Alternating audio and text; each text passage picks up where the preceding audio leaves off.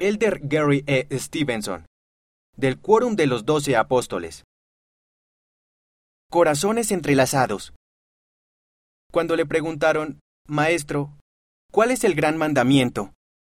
El Salvador respondió, Amarás al Señor tu Dios con todo tu corazón.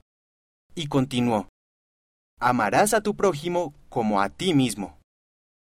La respuesta del Salvador refuerza nuestro deber celestial. Un antiguo profeta ordenó que no hubiera contenciones entre uno y otro, sino que fijásemos nuestra vista hacia adelante, teniendo entrelazados nuestros corazones con unidad y amor el uno para con el otro.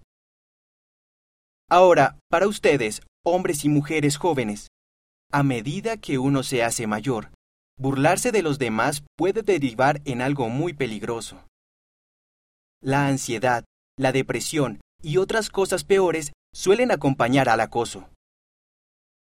Claramente, el adversario está utilizando esto para perjudicarlos a ustedes, a su generación. No hay lugar para esto en su ciberespacio, vecindarios, escuelas, quórums o clases. Por favor, hagan todo lo posible para que esos lugares sean más bondadosos y seguros. Cuando se muestren amables cuidadosos y compasivos, incluso digitalmente.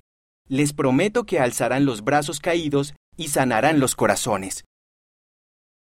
Que cada uno de nosotros, sin importar su edad, se esfuerce por ser lo mejor posible. Conforme se esfuercen por demostrar amor, respeto y bondad, sin duda resultarán heridos o afectados negativamente por las malas decisiones de los demás. ¿Qué hacemos entonces? Seguimos la admonición del Señor. Amad a vuestros enemigos, y orad por los que os ultrajan. Cuando la adversidad y la aflicción nos sobrevienen por actos reprobables, negativos e incluso mezquinos, podemos elegir tener esperanza en Cristo. Esta esperanza proviene de su invitación. Sed de buen ánimo, porque yo os guiaré y la promesa de que Él consagrará tus aflicciones para tu provecho. Mira el discurso completo en conference.churchofjesuschrist.org.